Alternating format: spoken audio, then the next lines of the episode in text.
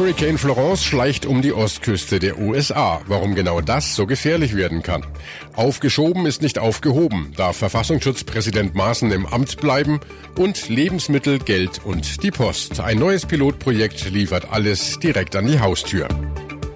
Besser informiert aus Bayern und der Welt. Antenne Bayern. The Break. Hallo beim Nachrichtenpodcast von Antenne Bayern. The Break ist die Auszeit für mehr Hintergründe, mehr Aussagen und Wahrheiten zu den wichtigsten Themen des Tages. Es ist Freitag, der 14. September 2018. Redaktionsschluss für diese Folge war 16 Uhr.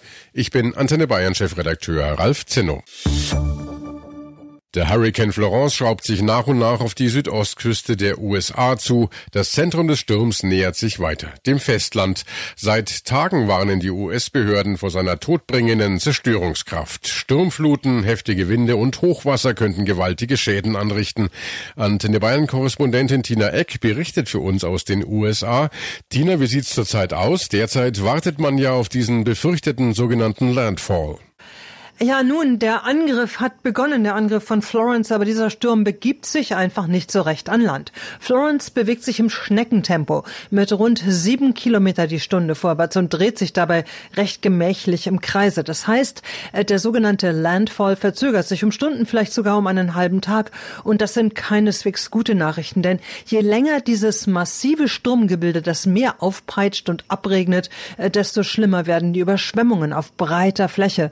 Äh, da kommt kommt es auf die abgeschwächte Kategorie 2 gar nicht mehr an. Momentan sieht es ja so aus, als ob Florence am Abend dann auf die Ostküste treffen soll.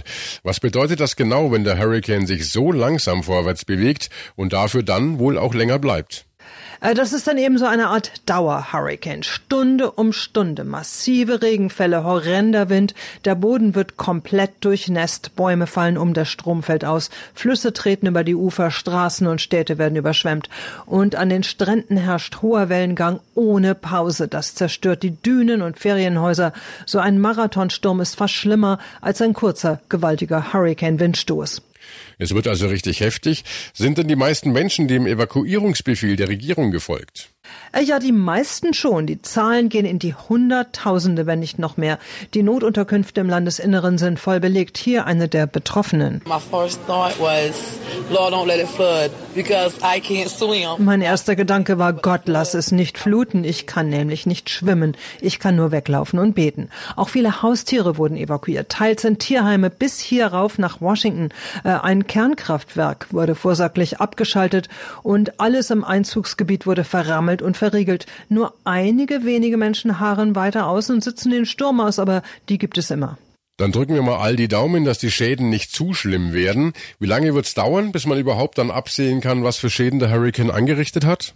Äh, das kann Tage dauern, bis man genaueres weiß, aber die Prognosen sind düster einfach, weil dieser Sturm so gewaltig groß ist. Der Gouverneur von North Carolina hat gewarnt. Once these winds start blowing, wenn es erstmal richtig losgeht, dann wird es unmöglich für uns, euch zu retten. Das ging an diejenigen, die nicht evakuiert haben. Die sind auf sich gestellt. Nur weil der Sturm schwächer geworden ist, heißt das nicht, dass die Gefahr gebannt ist, sagt dieser Meteorologe. Es wird viel kaputt gehen an diesem Wochenende. Daran hat niemand irgendwelche Zweifel. Danke, Tina. Und äh, auch wenn alle momentan an die Ostküste der USA schauen, auf der anderen Seite des Erdballs droht aktuell knapp 10 Millionen Menschen ebenfalls große Gefahr. Hier rast ein Taifun mit dem Namen Mangkut auf die Philippinen zu. Lisa Augenthaler aus der Antenne Bayern Wetterredaktion. Wie ist hier die Lage? Ja, die Situation auf dem Inselstaat ist sehr ernst. Das staatliche Wetteramt hat bereits heute Morgen eine Sturmwarnung für weite Teile der nördlichen Hauptinsel verhängt und das nicht ohne Grund. Ja, denn es ist ja schon bekannt, dass der Sturm noch stärker sein soll als der Hurricane von Nordamerika. Genau, der Taifun hat eine maximale Windgeschwindigkeit von 205 Kilometern pro Stunde, in Böen von bis zu 255 Kilometern pro Stunde. Er ist damit also noch mächtiger als Florence. Und wann wird hier damit gerechnet, dass er auf das Festland trifft? Morgen soll Mangkut die Philippinen treffen. Der Inselstaat bereitet sich also auf das Schlimmste vor, weil bereits im Jahr 2013 hat ein Taifun derselben Kategorie über 6000 Menschen das Leben gekostet. Und die Bevölkerung ist deshalb aufgerufen, sich in Sicherheit zu bringen. Alle Entwicklungen zum Hurricane in den USA und dem Taifun vor den Philippinen gibt's natürlich immer aktuell in den Antenne Bayern Nachrichten. Live-Bilder aus den USA haben wir zudem online gestellt auf antenne.de.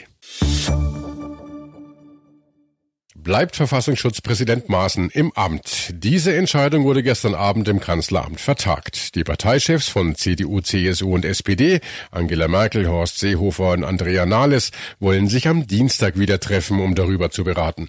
Die SPD bleibt aber dabei, Maaßen muss gehen, sagen die Sozialdemokraten. Antenne Bayern-Korrespondent Jörg Ratsch, du bist für uns im Berliner Hauptstadtstudio. Wie ist da jetzt der Stand? Man hat sich vertagt, keine Entscheidung getroffen, also noch richtig dicke Luft in der Kroko, oder? Ja, es geht wahrscheinlich vor allem darum, wie kommt man jetzt aus dieser Sackgasse wieder raus. Auf der einen Seite die SPD, die sagt, wir wollen, dass Maßen geht. Auf der anderen Seite die CSU, genauso in der Regierung, die äh, sagt, äh, speziell Innenminister Seehofer, der Parteichef, nein, ich möchte an Maßen festhalten. Ich finde, er ist der Richtige für dieses Amt.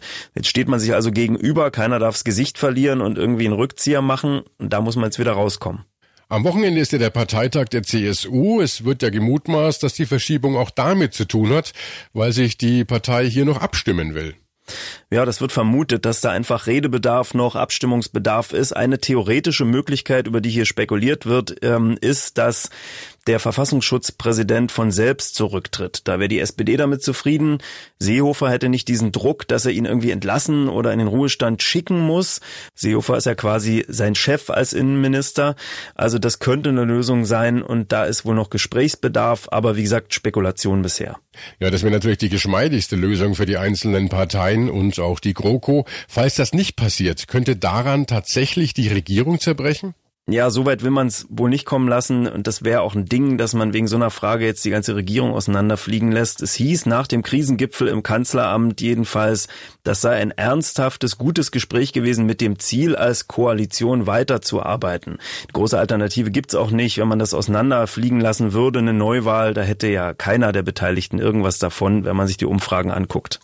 Und äh, dieser ganze politische Disput wurde ja ursprünglich ausgelöst durch die Messerattacke in Chemnitz. Dabei wurde ein 35-Jähriger von zwei Asylbewerbern erstochen. Einer der in U-Haft sitzenden Beschuldigten hat jetzt Berichten zufolge bestritten, an der Tat beteiligt gewesen zu sein. Sein Anwalt wolle jetzt die Aufhebung des Haftbefehls gegen seine Mandanten beantragen. Antenne Bayern-Reporter Dirk Steinmetz, wir wissen ja immer noch nicht genau, was passiert ist, also wie der 35-Jährige ums Leben kam. Was sind die neuesten Infos dazu?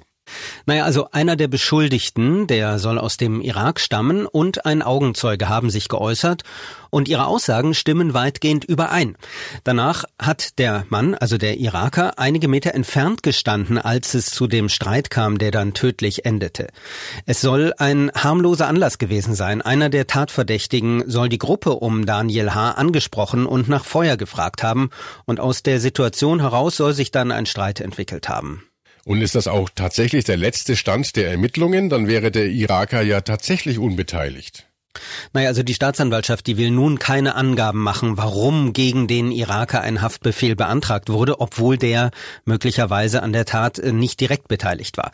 Der Mann, der sitzt in U-Haft, genauso wie ein weiterer Beschuldigter. Ein dritter Mann ist auf der Flucht und nach ihm wird gefahndet. In Bayern gibt's seit heute einen Rundumservice vom Postboten. Allerdings noch nicht in ganz Bayern, nur in Oberkotzau in Oberfranken. Hier ist nämlich ein bundesweites Pilotprojekt der Post gestartet. Die Paketauslieferfahrzeuge werden halb umgerüstet zu rollenden Tante-Emma-Läden. Bayern-Reporter Stefan Burkhardt hat sich das mal genauer angeschaut. Stefan, will sich die Post damit ab jetzt als besonders kundenfreundlich abstempeln lassen? Na, im Grunde ist die Idee ja sehr, sehr naheliegend. Tausende dieser gelben Auslieferfahrzeuge fahren ja ohnehin täglich durch die Gegend. Also das Netz quasi ist schon da und keiner sagt, äh, dass es da eben nur Postauslieferung geben muss. Können ja eben auch Kartoffeln, Nudelpäckchen oder eine Cola sein.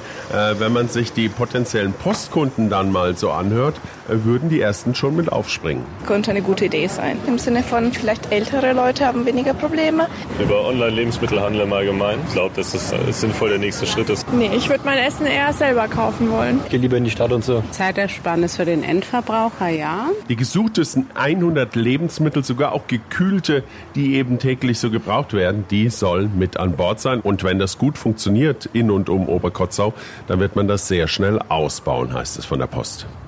Wie haben wir uns das denn genau vorzustellen? Fährt da der Postkollege wie ein Eismann durch den Ort und bimmelt dann dreimal laut mit der Glocke oder Klingel? Also wenn du eine Auslieferung ohnehin bekommst, dann ist klar, dann rollt meine Landpostmobil, wie es übrigens heißt, ohnehin äh, vor die Haustüre. Ansonsten kann es per Service-Hotline telefonisch bestellt werden oder per App natürlich oder eben, und das ist äh, für ältere Kunden, äh, glaube ich, ganz witzig, über einen Basser, auf äh, den man einfach drückt. Der wird von Postkollegen auf Anfrage ausgegeben. Übrigens, äh, natürlich nimmt das Tante Emma Mobil auch Päckchen mit oder zahlt sogar Bargeld aus. Eigentlich eine tolle Aktion. Meine Landpost. Ab heute in einem Pilotprojekt in Bayern unterwegs. Hier bringt der Postbote nicht nur Briefe und Pakete, sondern auch alles, was so in den Kochtopf passt und bei Bedarf sogar Bargeld an die Haustür. Das war The Break, der Nachrichtenpodcast von Antenne Bayern an diesem Freitag, den 14. September 2018. Ich bin Chefredakteur Ralf Zinno. Antenne Bayern. Besser informiert. Jeden Tag. Zu jeder vollen Stunde auf Antenne Bayern.